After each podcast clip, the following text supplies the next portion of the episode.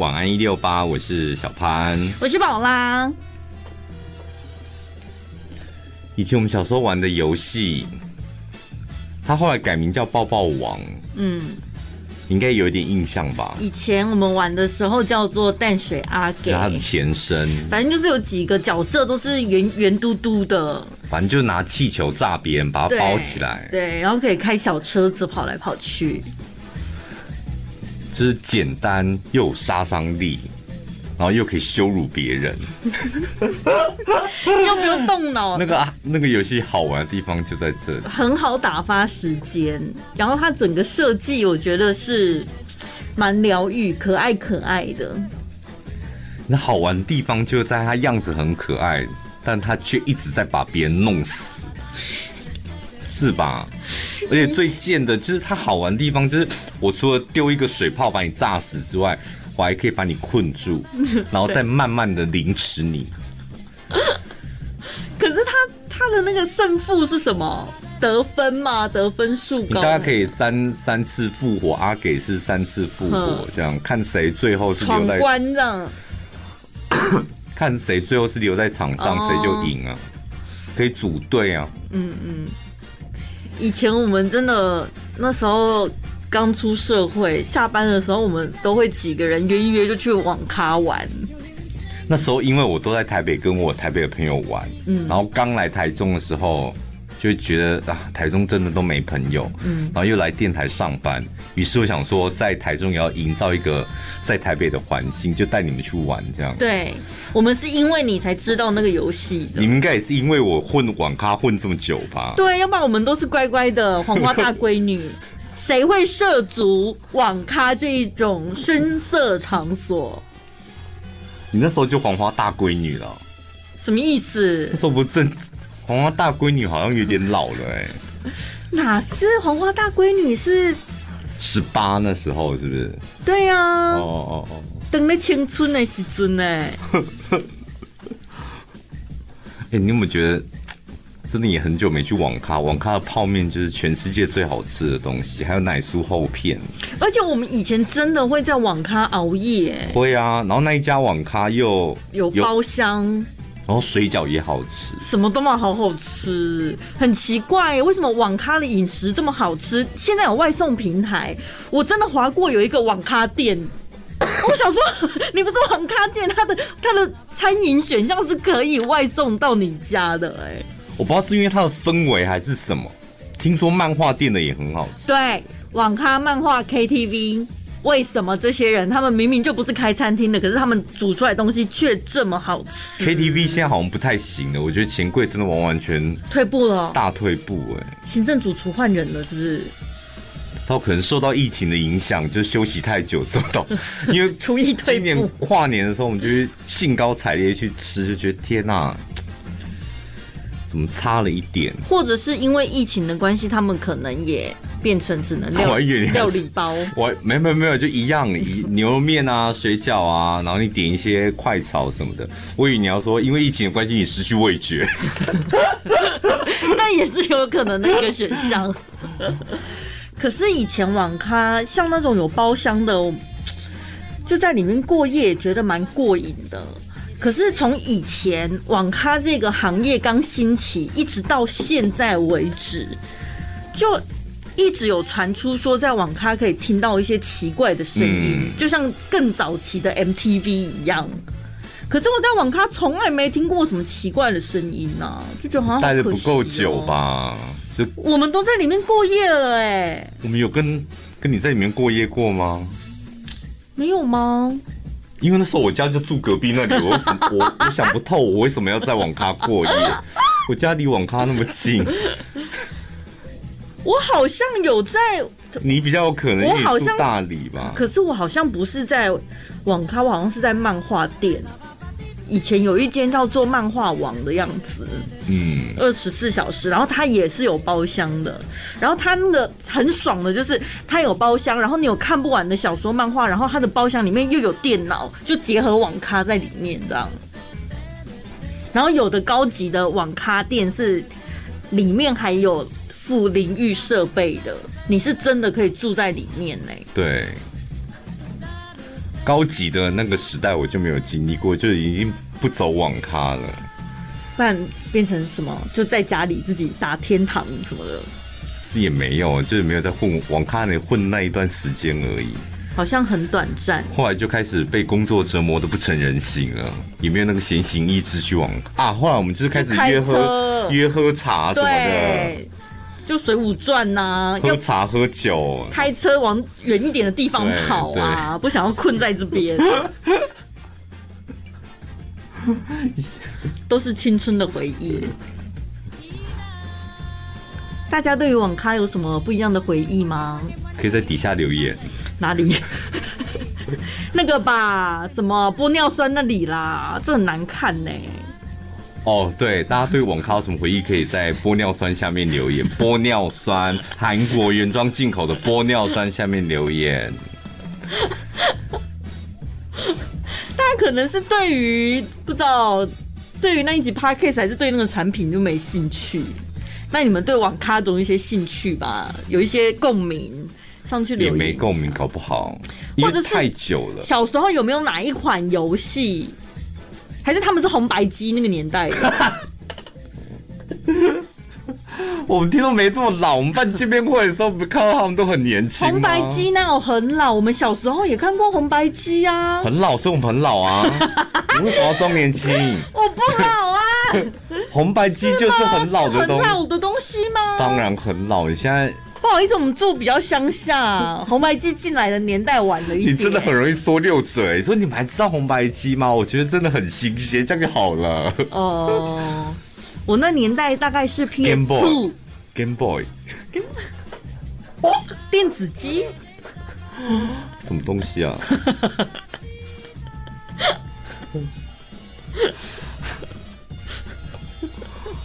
唉，以前还有玩过一种东西，塑胶片，塑胶片，然后你可能会收集很多大的、小的、各式各样的塑胶片，然后用食指跟大拇指这样掉给掉给。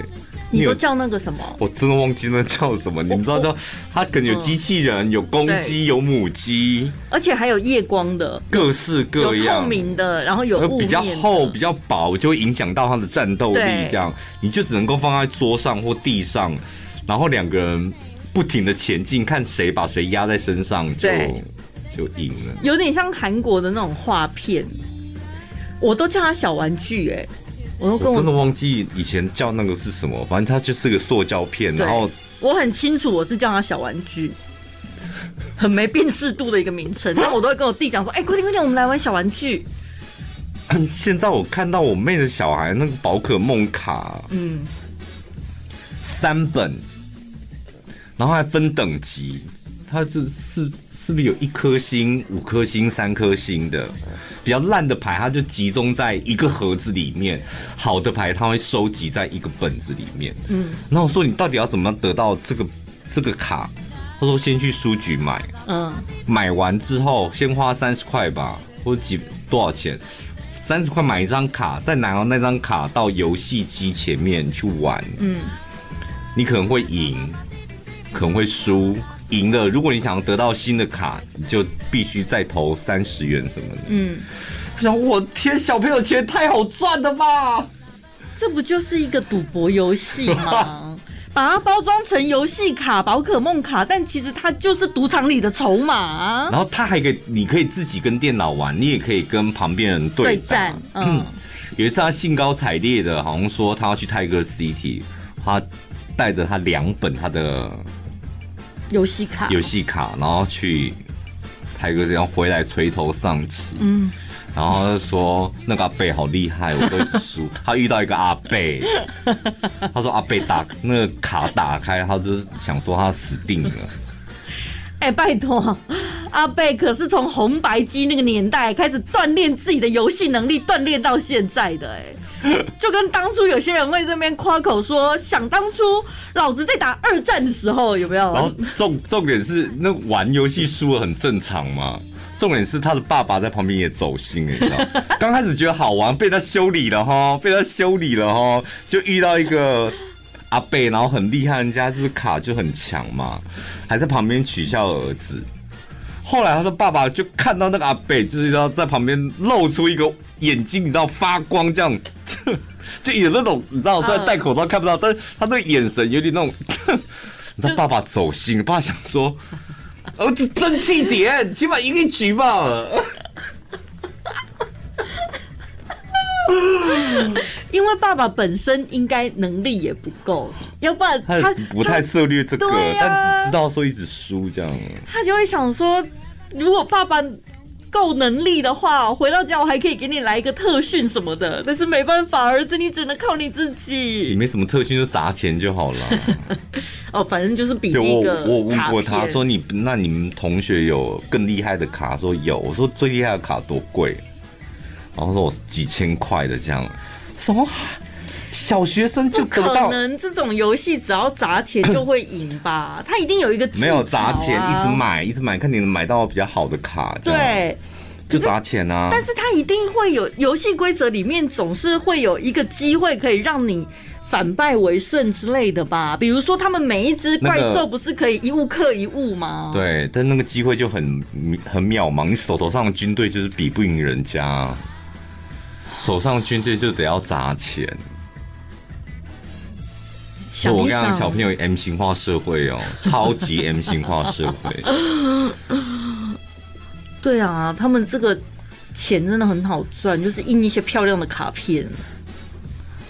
我妹小孩就穿着我们叶配团购的鞋子，对，然后呢，然后说很好看吧，很适合你吧，嗯、然后说，可是我朋友的 Nike 好像比较好看。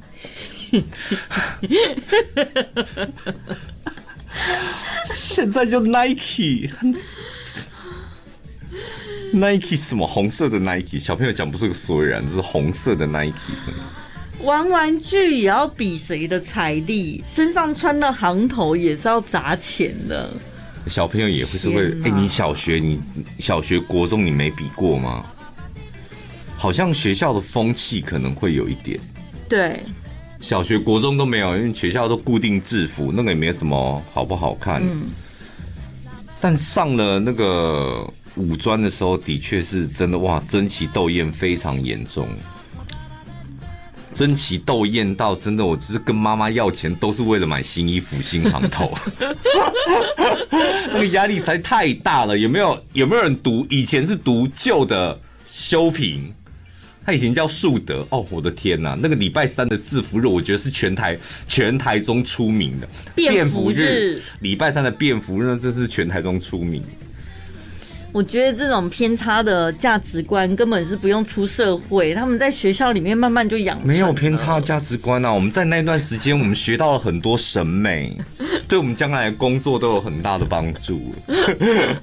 你是那种得失心，你应该是没有得失心的人吧？会吗？好像没什么，跟别人比较没有什么得失心吧。对，有些人的得失心是很重的那种。像我也是很爱，呃，有竞赛的话，我就会拼了命这样。但是没有什么得失心，就是输了或是比没赢也不会怎么样。但是你是不是对自己反而会有得失心？比如说自己设定的目标，你就是对拼了命的想要完成，没完成你就会很在意。自己就有计划，然后没做好，就觉得天哪，一头撞死算了。倒也倒也没有没录用的卡小。哦，好像会烦个一两天这样。嗯、对，得失心不要太重，那是没用的东西。冰岛，等一下，得失心跟输不起有差别吗？请你自己解释给你自己听，试看看。我觉得你不可能不知道这个其中的差异吧？好的，陈宝拉不知道。得失心就是如果我没有得到了，我会非常的落寞；但输不起是在公平竞争的情况下，我输了，但。对，我却不想接受这个结果。输不起就是输不起，那得失心有得失心很重，然后得失心很低，嗯，就这样啊。好，我我在，因为我们最近要搬家，我在整理那个书的时候，发现你送我一本那个成语，对啊，很厚，然后我又翻了一下，我想哇，这个程度真的是比较趋近于小学生的那种成语，这样。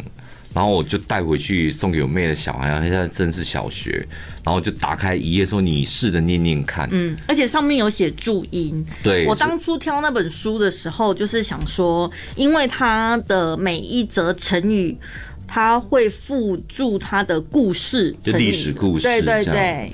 我明天就去跟我妹的儿子要回来，我觉得你要拿回去。说叶伟谦，呃，那个那本成语先还给阿九，因为有一个比你更需要的人，就送我书的人，他需要这一本成语。所以他打开了，他会念吗？他很开心哎、欸，他他会念啊，他我挑了两三个故事让他念，这样、嗯、啊，他哎、欸，我就觉得小朋友在玩的时候，真的就死小孩，一念书的时候，那整个样子都。而且是因为看注音，然后念那个整个样子、神情都不一样哎。那他理解那个故事在？当然，小朋友他现在还还小，他没办法理解那个故事，但他可以看注音、看字，这样慢慢读这样。而且小朋友就是他只要可以顺利的念完一小篇文章、一小段文章，念注音也好，看文字也好。他就会很开心，他就用一种期待的眼神望向大人，好像想要得到肯定跟鼓励。我就想说，啊，他们的快乐真的好单纯哦。对，但是你还是要把那本成语拿回去，你不要顾左右而言他。我明天就带回来了。我以前为了想要你知道增进自己在节目中的那个词汇，所以我很认真。我除了买那一本成语之外，我还有买一本是宪哥，你知道吗？有一个光头戴眼镜，他好像理财也很厉害啊。然后弄工歹义，他有一本书是台湾的理财小义，嗯，的书也是里面会有说啊，怎么用这一句话，然后它的来由是什么？嗯，我也是没翻过，送给面店小开了，就买回你就知道，你就经历过我想要追求华丽辞藻那一段，我就不适合。我跟你讲，我我上次收到那个商周寄给我那一叠书，里面还有一本，有两本书是听众朋友最喜欢的，一个是什么恋爱劈腿偷吃谈感情的，另外一本是古文解析。Oh my god！到底谁会看那种书？国文老师吗？不会哦，我觉得，你想看那个你不懂的领域就会。你会进入到另外一个世界，脱离现实。好看的地方在这里，因为你也不见得用得到。我有认识一个师大毕业的年轻老师，他是中文系的。嗯、对。然后呢，他最近就是到处考试，他想要换学校这样，但是他好像有点不是太顺利，于是他就。呃，分享了他的心情，他就说他每次收到了成绩，他都觉得很失落。嗯，这种心情就好像苏轼怎么样怎么样，陶渊明怎么样怎么样，就开始讲好多那种历史故事什么的。我想说啊，在写作文吗？然后他讲那些古人的。当初发生了什么事情，跟他现在的情况很像。我想说，啊，怎么办呢、啊？这我这种没念书的，我都不能理解他现在到底有多低落、多难过。哎，那个国老师，我有他的 IG，你有认真看吗？我当然，我就是回复他，因为他就是你知道，考试没考上，或者成绩不如预期，嗯、那个失落感是非常重的。对，你看他打那么多篇动态，就知道他一定很难过。嗯、我就回他说，因为你花太多时间在喝酒了。这也是真的，因为我跟他真的不熟，因为我们是只有几面之缘嘛，然后有互相加 IG，你知道我会跟他聊天是，哎，我跟你讲，哪一天到台北一起约喝酒，我们是这样子熟的，哎，我说，因为你去的那些小酒馆看起来真的都很不错，是吧？你有，我觉得我才讲出实话吧，嗯，对。少在那边想要用一些华丽的词藻跟作文的能力，然后掩盖掉你酗酒的事实。你知道国脑是很爱铺陈。妈妈，为什么我不每一次都告诉你成绩？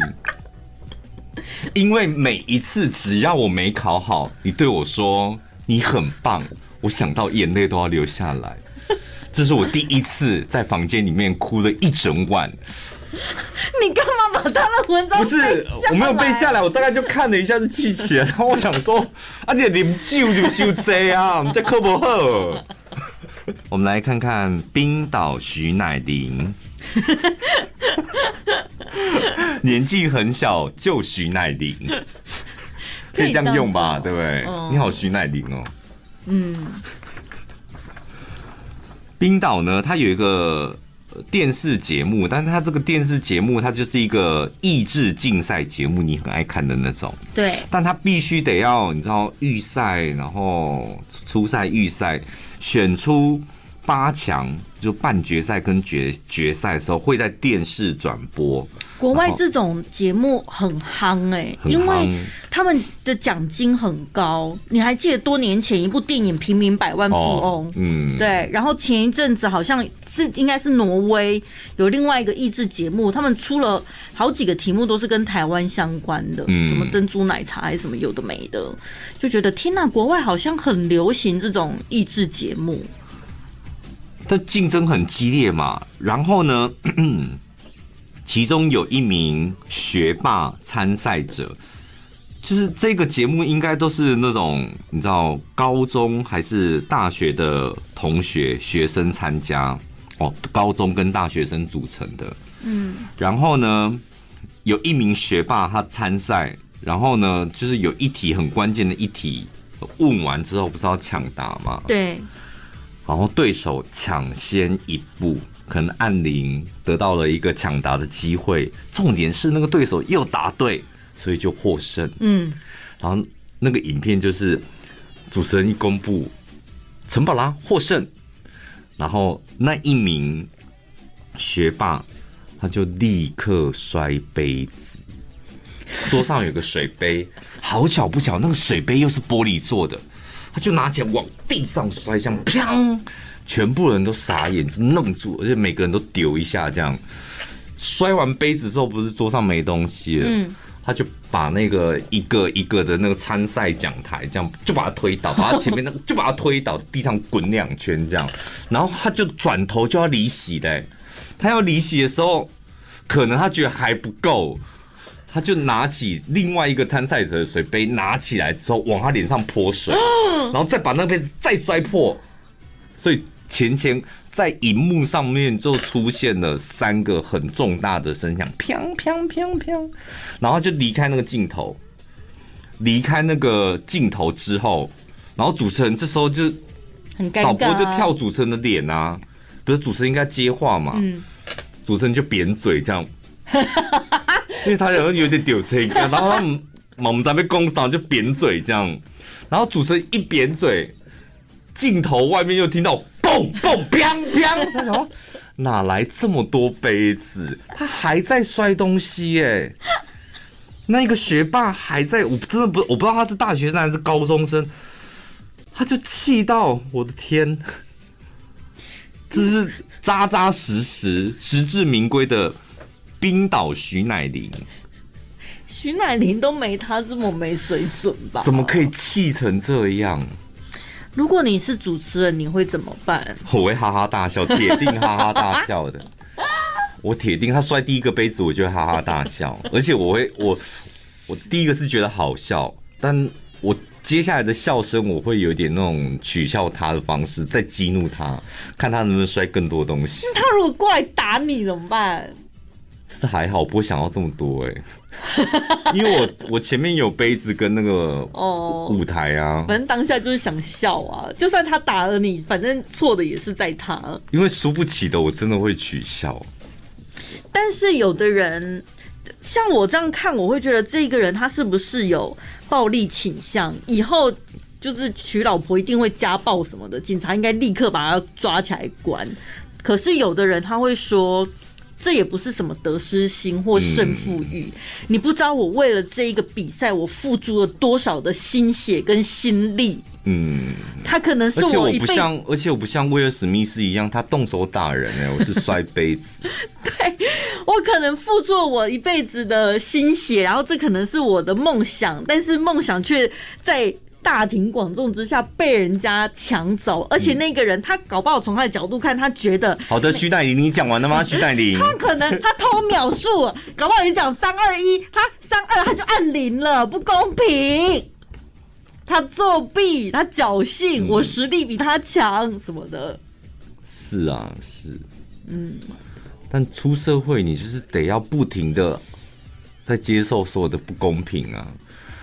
如果你在一个益智节目面对一点不公平，然后就这样子爆炸，那真的很可怕哎。可怕不是你伤害了谁，可怕的是你出社会，你会不停的被别人伤害。对啊，所以因为毕竟还年轻嘛，我真的觉得，你说破坏人家的物品，或者是其他的方法，比如说，我跟你讲，这个好像我不知道是可以可不可以改，就是好像是可以，就是随着年纪是可以改，因为我以前是属于这种比较呃火爆。对，就是真的惹毛我，不是讲过吗？就是开会开会帮我就是踹门啊。对，就是你真的气到你就是真的想要真的有声音，嗯，你倒想得到一个声音，然后就你不是知道不能伤害人，但你想得到一个声音，好像才能够宣泄自己心中的情绪，这样。那你后来怎么改的？嗯，你有你有明确的意识到好像自己这样的行为不对吗？嗯，对。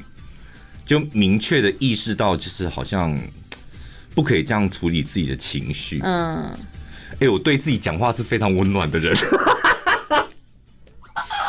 对听众朋友却如此严苛，这想起来都好害羞哦，动不动都羞辱听众的留言。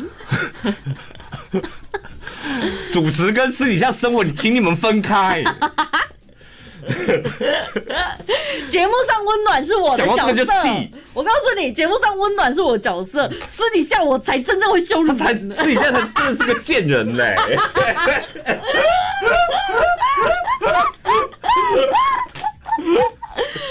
我倒想听听你怎么对自己温暖的喊话呢？哦，我我我就分析给自己听，就是处理情绪的方法有哪些？嗯。然后踹门真的很爽，这样，然后我踹门没有伤害到人，然后我却让所有的人都知道这件事，我非常生气，所以我觉得这个方式非常好，我还是就先说服我自己，我为什么做这个踹门的事情，而且没有错，对，嗯，然后另外一个声音就是，那你可不可以隔一天再生气？然后隔一天生气的时候，你去找一个人讲，或找当事者，把你当时为什么这么生气的原因告诉他，就这样。后来我就慢慢练习，就是隔一天。的确，我踹完门之后，就是你有一点点的后悔或没有，完全没后悔，完全没后悔，就是就是有一个长辈，他就看到我这个状况，他也是隔了一个上午吧，隔了一个下午，他就。跟我聊其他事情，然后我想说，你明明就想聊踹门，你知道长辈喜欢很喜欢迂回，然后我想说，哦，那你要讲踹门就直接就问说为什么踹门就好，他就迂回了一大圈，到最后我真的我也累了。嗯，然后我说你是不是想问踹门？他说对，怎么会气成这样啊？然后我就跟他讲说我为什么生气，然后我觉得这是一个对我来讲最好的解决的方法。嗯。那你没有吓到吗？还是你觉得这样不妥？你那时候情绪消化完了，消化完了，就是用，因为长辈毕竟他迂回，你就觉得他已经想要，你知道，给你一个台阶，你这时候就不应该再 keep put 的嘛。嗯。然后我说，那你觉得我这样有不对吗？就我没有伤害任何人，门也不会痛。然后重点是，我也让大家知道说这件事情我很不爽。我说没有不对，没有不对。我觉得就是宣泄情绪是很好的一件事。哦。然后就听完他这样讲，我就是，哈，真有有点愧疚，你知道吗？才回会回去说思考之后，那可不可以用其他方式宣泄情绪？训练是可以的。哎，刚才这一段故事很重要，你们有没有在听呢？怎样？你觉得很重要是？因为我觉得很多小朋友他们还不会处理情绪，的确会这样子。嗯，丢玩具，我说的是比国中国可差不多国小以下那种更小的朋友，从小就要去培养他们情绪控制。所以爸爸妈妈就是应该要学我们那个长辈，对不对？先。认同，你觉得你没有错，然后先听你讲，了解，对你为什么这么生气，你为什么要做这些事，然后再小以大意跟他讲说，你可以用其他方式处理什么的。对，maybe 你就是第一哦，第一天跟他讲说你这样没错，嗯，第二天你再来跟他讲说，其实你还有其他解决方法，你要不要试试看？对啊，从小朋友的时候就要这样子，要不然妈妈就是看到小朋友发火，然后妈妈更发火，两个人一起发火这样子，嗯。我们好，邓慧文哦，突然变邓慧文，就那个心理医生，他很喜欢讲这种处理亲子关系或者什么夫妻之间的关系的方法什么的。因为你是有自觉的人嘛，可是不见得每个人他会突然。为什么我会自觉？你知道吗？因为我觉得看过有长辈，我想说，你起码也大我十岁了吧？又是个老板，又是个长辈，这样。他不会控制情绪，我觉得有点丢脸。嗯，因为他在大发雷霆的时候，我觉得那不是威风哎，旁边的人晚辈看起来会觉得好像有点在看笑话。我都想说，糟糕了！你看你不是越活越老，然后官越做越大，但是你在情绪没办法控制，旁边人会没办法尊敬你，会觉得有点取笑你。对。就是我像我们当初看到徐乃麟一样，就觉得哎呀，怎么这样子啊，生气。每天一包中化健康生剂乳肽舒心，优化你的身体循环，让你睡得更安稳、更香甜。使用国际认证安全性原料，百分之百不含西药，科学验证专业配方，高达百分之九十二消费者有感回馈，一天只要一包。浅梦一醒，Say goodbye，上班族、银发族口碑见证。点选节目资讯栏连结订购乳泰舒心三十天份，原价一千六百元，立即享八折优惠，输入小潘宝拉专属折扣码一六八，再折一百六十八，只要一千一百一十二元。这两天我重复看了两两次那个九天玄女，然后问我妈说：“哎。”我们工厂里面好像有一座那个九天玄女，一尊哦，一一尊，就是他们在拜拜。他说对，真的有一尊。嗯，我找个机会，我这样回去拜一下我们家的九天玄女。因为我你们有没有那种突然间好像身边的同事或朋友很熟的，突然间他们好像都发疯或中邪。就会讲出一些让你觉得不可思议的话或反应，或者做事情的方式，然后导致你，你就会觉得他们是不是发疯。我最近礼拜一跟礼拜二，我身旁的朋友通通都发疯了。所以你想要请九天玄女帮帮你，是不是？我想要请钟馗把他们通通就是收起来，收进葫芦里，或者是你知道，拿把刀把他们身上的煞给砍掉。法海也可以啊。法海还好，我觉得他是收蛇而已，他要除鬼。怎样？你身边的人应该没有包含我吧？如果连我也聊 Lipki，，你应该会发疯，你也会跟着发疯。我是不会，这方面我是控制的蛮好的。哦，对，只是觉得怎么会？这个就是所谓的我最近比较衰吧？对。然后刚好你知道人我很衰，然后因为那个朋友在变成。变成阿达的时候，你不跟他不跟他接触就好啦。嗯，刚好我最近都得要跟他们身旁的亲朋好友有接触，譬如说工作或者什么的。然后我想说，天哪，怎么大家集体发疯啊？你快点去按摩啊！你不是都最喜欢把晦气传给你的按按摩师的吗？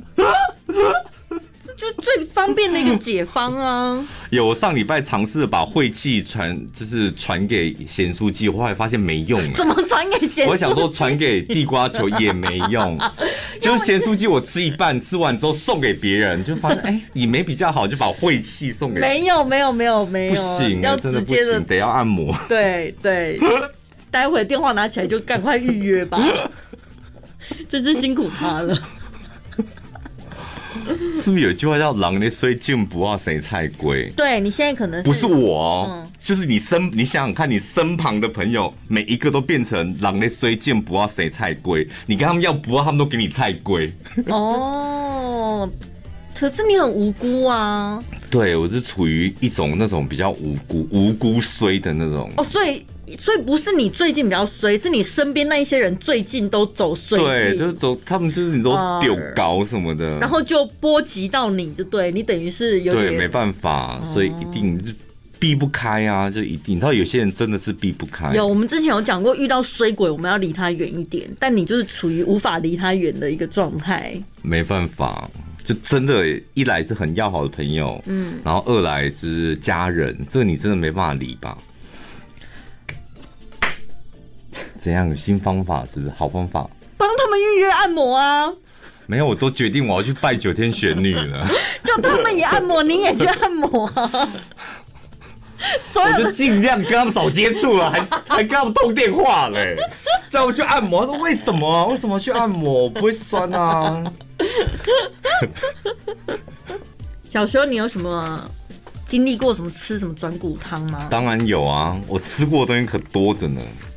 针对长高哦，呃，针对长高，针对过敏，然后针对流鼻血这三个东西我吃。流鼻血是什么意思？我我小时候有一阵子很容易，从幼稚园开始就是很容易流鼻血，为什么啊？知道啊，所以我都要吃猪。我记得早上起来刚开始是吃鸡蛋，后来有一阵子我妈逼我喝生的鸡蛋，哦，然后又有一阵子逼我吃那个猪脑，他早上会炖那个猪脑。嗯，就吃一吃真的就不流鼻血了吗？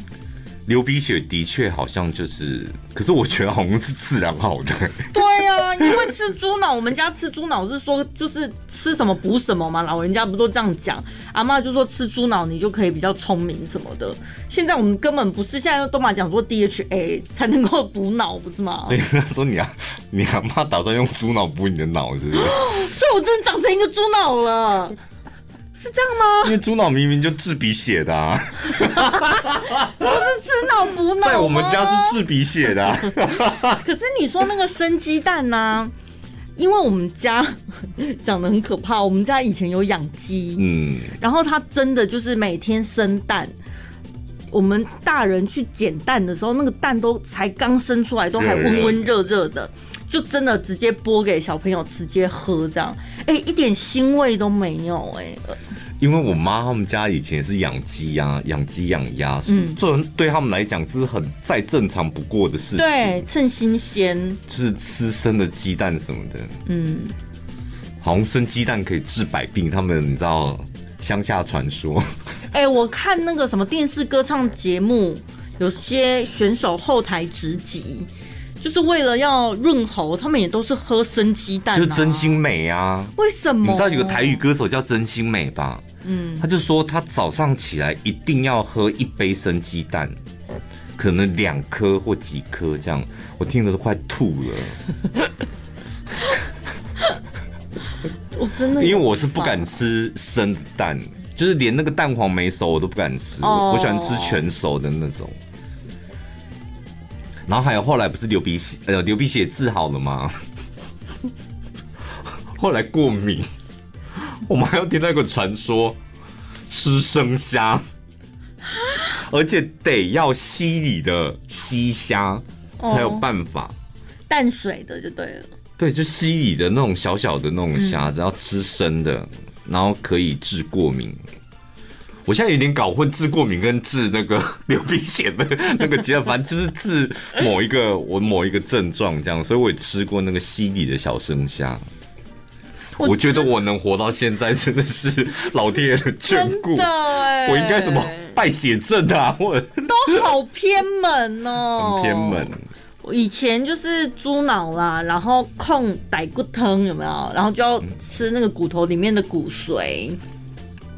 你看我们为什么我们都可以活到现在哦？现在的小朋友猪脑跟骨髓那都煮熟的，我觉得这很正常。你吃的东西，谭敦子，谭敦子不这么认为。怎样？谭敦子他现在一定会跟你讲说，那个地方建议大家还是不要吃。为什么？因为一来。骨髓里面有太多可能会有重金属，对于小朋友来讲，他们的肝肾负担会太大。那是现在吧？现在生长激素打的才多，以前我们小时候才没有嘞。哦，不好意思，陈小姐，我刚刚讲的是重金属，在土壤里，在植物的栽种都有可能会重金属。你可以不要这么爱顶嘴吗？我是谭敦慈。猪哎、欸，猪怎么会有重金属？它吃什么？它我呃。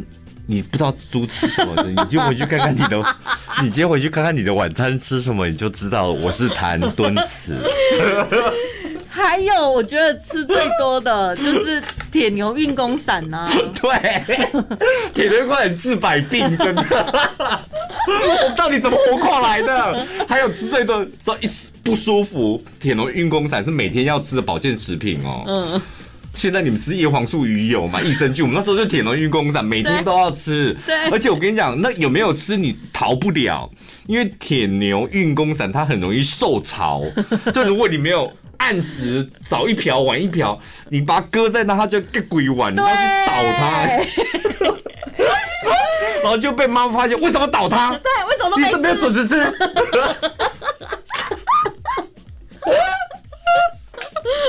原来我们都是这样过来的。然后呢，真的真的身体不舒服，就是喉咙以下的地方、胸腔以下的地方不舒服，全部都吃正露丸，或者是金十字胃肠药。我那时候最夸张，牙齿痛也吃正露丸，就是塞在把你妈好像。哎呀真的，我们家塞在蛀牙里呀、啊。对，就是把正露丸塞在那个蛀牙的地方。好臭哦，而且它会有点辣辣的。对，辣辣就塞在蛀牙的地方。我觉得你妈妈某些部分比我妈还厉害哎。但是我们都这样过来啦。嗯，对啦，所以是不是就是那时候小时候的两个最重要的东西，就正露丸跟铁牛运功三。对。还有两个妈妈很着急的问我说：“小潘流鼻血到底吃什么？” 我们家的小朋友真的很常流鼻血，早上起床床单都是血。去看医生。对，我跟你讲，就是好像国小前的那个阶段，可能我就是这样，国小就自然好了。嗯。要么不太严重，你就放它，就是可能会自然好。嗯，但如果你担心，就真的看医生，不要听偏方。嗯，本人我就是过来人，不然你要吃西虾吗？你要吃猪脑吗？猪骨髓要吗？还是塞正露丸在鼻孔？因为我们是哪里有问题就塞那个正露丸呢？对，有一些。食物的新闻都会吸引我们的注意，因为我们就是爱吃鬼啊。即使 跟食物是没有关系的，像是那个足迹，我们也会发掘好吃的餐厅。我们就是会在苦中作乐的人。我今天又上去检查，就我今天收到，我想说奇怪，不是讲说不已经不公布足迹了吗？然后还是立刻点开来看。就好像他有两天没公布，然后市民有去反映说怎么没有足迹了？可是昨天陈时中就已经说以后再也不公布足迹，只公布热点啊。哦，所以地方政府可以自己决定哦。嗯、地方政府的，哦、可可能过一阵子秀燕可能也不会公布了。目前还可以公布就公布一下。好，我们朝那边去了。对啊，我们要讲的是最讨厌的食物。这是 呃一个基金会做的调查，其实每天哦，那个卫福部还是什么国民健康署有建议大家每天就是要均衡摄取呃五谷杂粮啊、豆鱼蛋肉蛋白质，然后蔬菜水果、乳品跟坚果类。那从这六个项目里面呢，再去调查大家最不喜欢吃的东西。你说的那是国民健康署啊？对啊，国民健康署推荐的任何东西，我都觉得很难吃。不是啊，世界上的食物，你要给它做一个分类，就会讲出我刚刚讲的那六大类啊。那只是个类别哦。好，所以你全谷杂粮，对，大家很讨厌的前三名是油条、马来糕、杂粮米饭。这三个要你挑一个你最讨厌的。三二一，杂粮米饭，你都爱吃是不是？我好像都可以耶。不是，我觉得应该，因为我们俩看的是不同新闻台，新同新闻台。人家是你传给我的不是吗？不是哎、欸，可是人家原本应该是讲说最少吃的，最少吃跟最讨厌吃不见得一样吧？他有点过度解读了哎、欸。我们节目就是要这种东西。我们就是要过度解读新闻的。可是你这样对马来糕不公平。我管他的，我也要要的是收听率。因为马来糕它会出现在最少吃，是因为它真的很难得遇到它。你要去哪里买马来糕？没有，它不好吃，网友不喜欢吃它。我们就是要这样主持节目才有人听。你那来者啊？真的不行哎、欸！果真新闻还是要看雅虎。我的是 ET Today 健康云。ET 这不是最偏颇的吗？他们怎么这一则、啊？他们不擅长吧？他可能就是直接把那个基金贴上来了，因为他们对这个没有办法，因为他，他对健康类没兴趣，没兴趣。他们对于政治啊，然后还有艺人的新闻，他们很偏颇。好，所以油条、马来糕跟杂粮米饭，但油条在第一名也不合理呀、啊。每天早餐店多少人在吃？可是油，油我我觉得油条它是个非常。我个人真的觉得它是个非常没有特色的食物，因为它真的得要搭配其他东西才能够显现出它的重要性。对，比如说饭团。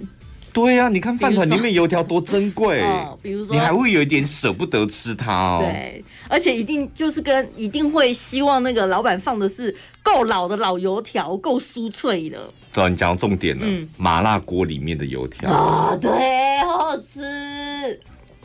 然后。呃，烧饼、油条、杏仁茶、油条，你好，不能做自己。然后他单，谁会单单去买一根油条、两根油条，买三根送三根油条？就是你会觉得，我跟你讲，单独买的人，他回家他也是搭豆浆在吃啦。没有人单独爱他，他就啃他没有，他一辈子就是配角哎、欸！我的天哪，好可怜的一个食物哦。他就是那个温实初啊。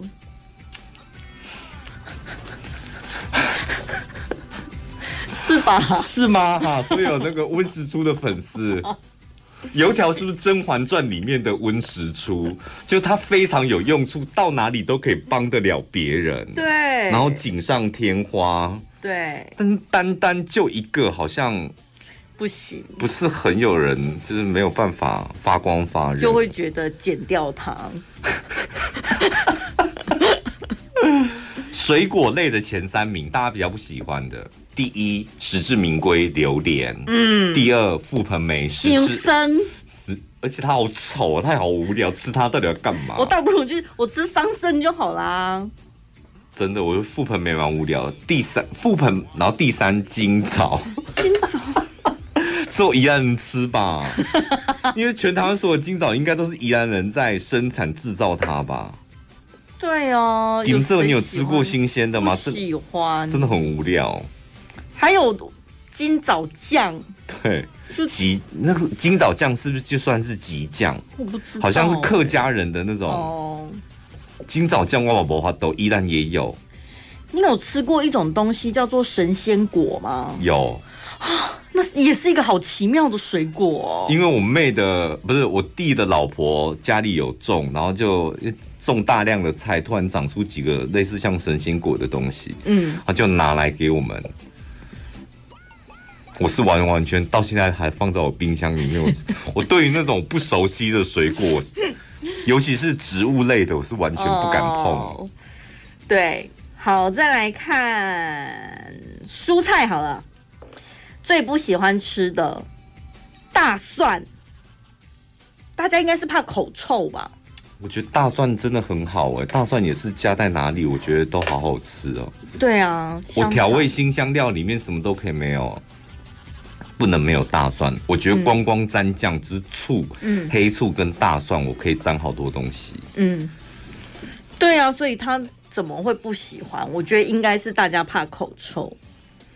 再来是美白菇，我不喜欢，而且我觉得美白菇有股臭味。没有，最臭的菇是五菇。五菇是什么？跳舞的舞。因为我之前就是有人在卖那种什么盐酥菇，里面有综合的嘛。对。啊、它里面有一个项目就是五菇，或者是天妇罗，日式料理的天妇罗有炸五菇。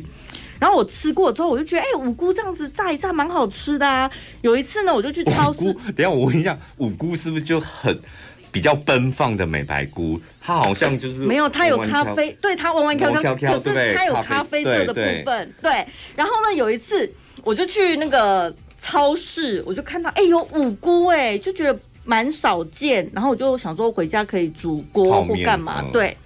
一回家，那个包装一打开，我就说：“哦天哪，有够臭的！”我讲美白菇也是这样，为什么这么臭？我，我而且我刚开始我笨笨的，我以为它坏掉了，我整把丢掉哎、欸！我真的，我连而且我第二次还不信邪，我第一次买坏的，第二次再买的时候奇怪，怎么又买到坏的？而且怎么洗的味道都还在。对，而且它根本不不需要洗，就是简单冲一下就好。菇类好像不太需要洗。菇类我真的驾驭不了。可是有些人好像觉得那是它特殊的风味，它可能有一个正确的料理方式吧，就煮出来会没有。但煮火锅还是会有股有有一股味道，整个汤就臭掉啊！你有煮吗？我后来你也知道我是很 king king 的人，我还是就是想说，好啊，要不然还是煮一下好了，可能多加一点白胡椒会不会盖掉？也没办法。最可怕的是什么？你知道吗？最可怕的是我连隔天拉屎都是那个味道，好恐怖哦。因为我后来第二次不是又发现它真的很臭吗？然后我就想说应该煮完，但。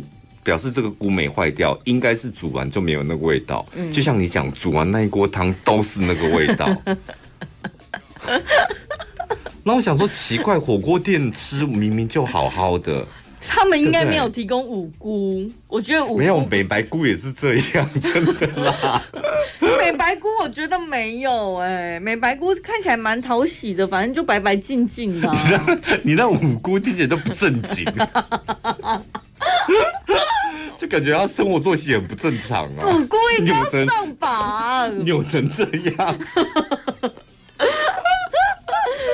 第三个大家不喜欢吃的蔬菜是红凤菜，是不是昂甜菜？对，这个我很喜欢呢、欸。这一类有点有点咯咯的那一类的菜，我都很喜欢。好，所以可能不太大家的喜好真的不太。但刚刚讲的以上这几个东西，除了油条。都是算是很健康的东西，是吧？要不要看一下那个豆鱼蛋肉类？大家最不爱吃的是素火腿。我觉得吃素食的群众好无辜哦。可是我觉得吃素的人，他们也不会喜欢素火腿。真的吗？可是我们身边，但是素火腿，老实讲，真的便当菜里面算是蛮好吃的。如果你去叫一个，你单单独，哎、欸，你要不要吃素火腿？当然你不会想吃。对。但如果你今天去叫那种素食便当，你会格外珍惜那一块素火腿。就是唯一一个比较像肉的，就是它、啊。对，然后可能有些用的好的，它有点像炸，又有点像煎，我觉得真的蛮好吃。是不是像那个韩国的午餐肉？如果你料理的好的话，那不可能，我觉得不可能。午餐肉。我觉得素火腿怎么跟午餐肉比？午餐肉那么好吃。可是素食它有点危险的是，很多东西它只要调配的不好，它就会有一个素食的味道，嗯嗯、素味。对，所以我觉得素火腿可能是因为这样才上榜的。第二名是田鸡。我觉得青蛙还好吧，是是很台湾人大家害怕青蛙，我觉得很很恶，因为明明就有很多肉可以吃，用不着吃青蛙。哎、欸，杀它就是已经很麻烦了，然后肉又那么一点点。之前我们去海底捞，台中的海底捞不是有个特色就是跳跳蛙吗？它、嗯、是新鲜的青蛙。盘子端到你桌上的时候，它那个肉都还会抖动。嗯、上次我们朋友都很好奇，问他说：“你们那个青蛙是哪里产地直送的？”嗯、他说：“没有啊，就养在我们厨房里啊，就在广三 SOGO 海底捞他们的厨房里有一个养殖池，里面是满满的青蛙，好厉害哦！他们好像就是每天会杀。”然后对，对，然后杀完了又必须进一些来养，这样对，养没几天再把它杀掉，这样对，真的是新鲜的，非常的彻底。第三个大家不喜欢吃的就是鸽子蛋。那我看到夜市在卖，那是鸽子蛋吗？夜市不是会卖那种小鸟蛋？鸟蛋那个是鹌鹑，鹌鹑就鸽子不是吗？小鸡，鹌鹑是小鸡啊，鹌鹑是另外一种鸟。哦哦，反正都不啊，不就是鸟，都是鸟蛋。我不知道，所以火锅里面那个鸟蛋跟卤味摊的鸟蛋，那个都是鸽子蛋，是不是？我觉得那都应该都归类为鸟蛋呐，可我们不知道是哪一种鸟。可是夜市那种像章鱼小丸子一颗一颗那种煎起来的，蛮好吃的啊。可是火锅料那个就很无聊，跟卤味摊我也不会选鸟蛋。哦，我很爱吃哎、欸。那么小颗，那你为什么不点大颗的？对，就大颗的我也会点，就有点大颗又有点小颗，就觉得好丰富。你是跟买真奶买真奶我要混珠一样，是不是？因为大蛋小蛋我都蛋我都很喜欢。小颗太土哎，跟爱没起来。味道不一样了，就是蛋呢、啊，口感不一样啊。是吗？因为我吃蛋都是一口吃的嘛，不管大小颗，不管大小，就是一口就一颗这样。哦、茶叶蛋就是一口一颗，那你就是小的，就是我觉得口感不太一样。对啦，那就是大珍珠、小珍珠、混珠的概念。